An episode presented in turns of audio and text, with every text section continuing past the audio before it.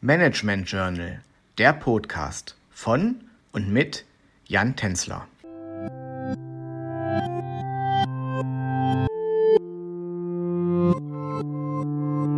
Herzlich willkommen zu einer weiteren Ausgabe unseres Podcasts Besonderheiten und Herausforderungen von Familienunternehmen. Die heutige Folge ist der Abschluss unserer Podcast-Reihe. Wir haben uns in den letzten Monaten mit vielen verschiedenen Aspekten rund um das Gebiet der Familienunternehmen beschäftigt und wollen heute noch einmal einige dieser Themen zusammenfassen. Ein Schwerpunkt unseres Podcasts bildete die Family Governance. Wir haben gezeigt, dass Familienunternehmen aufgrund ihrer Eigenschaften eine andere Corporate Governance benötigen als ihr Pendant ohne Familieneinfluss.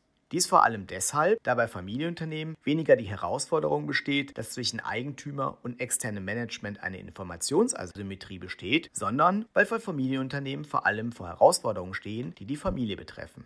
Hier konnten wir auszeigen, dass diese Herausforderungen zum Beispiel in der Unternehmensnachfolge und speziell in der Auswahl des geeigneten Nachfolgers liegen. Weitere wichtige Bestandteile der Family Governance betreffen die Ausschüttungspolitik, die Frage, wer Gesellschafter des Familienunternehmens werden darf, sowie die Festlegung eines Höchstalters für Mitglieder der Gremien von Familienunternehmen. Viele dieser Eckpunkte einer Family Governance werden im sogenannten Governance Kodex für Familienunternehmen thematisiert. Damit stellt dieser Kodex das Pendant zum deutschen Corporate Governance Kodex für Publikumsgesellschaften dar. Familienunternehmen, die sich mit der eigenen Family Governance auseinandersetzen, formulieren diese zudem häufig in einer sogenannten Family Charta. Hierbei handelt es sich um ein meist rechtlich nicht bindendes Dokument, welches die Werte der Familie sowie den Umgang der Familie untereinander regelt. Ein weiterer Schwerpunkt unseres Podcasts lag in der nachhaltigen Unternehmensführung und hier in den Möglichkeiten von Familienunternehmen, umweltrelevantes Verhalten an den Tag zu legen.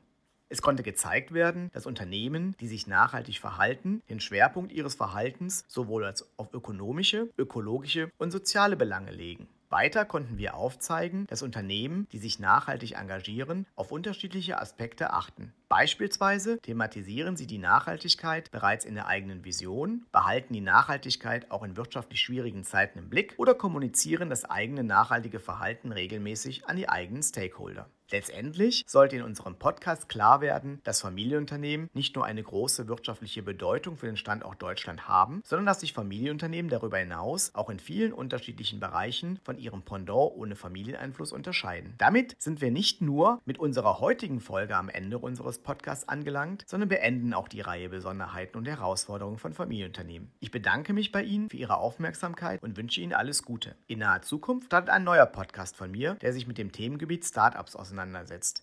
Ich würde mich freuen, wenn Sie auch dann wieder mit dabei sind. Herzliche Grüße, Ihr Jan Tänzler.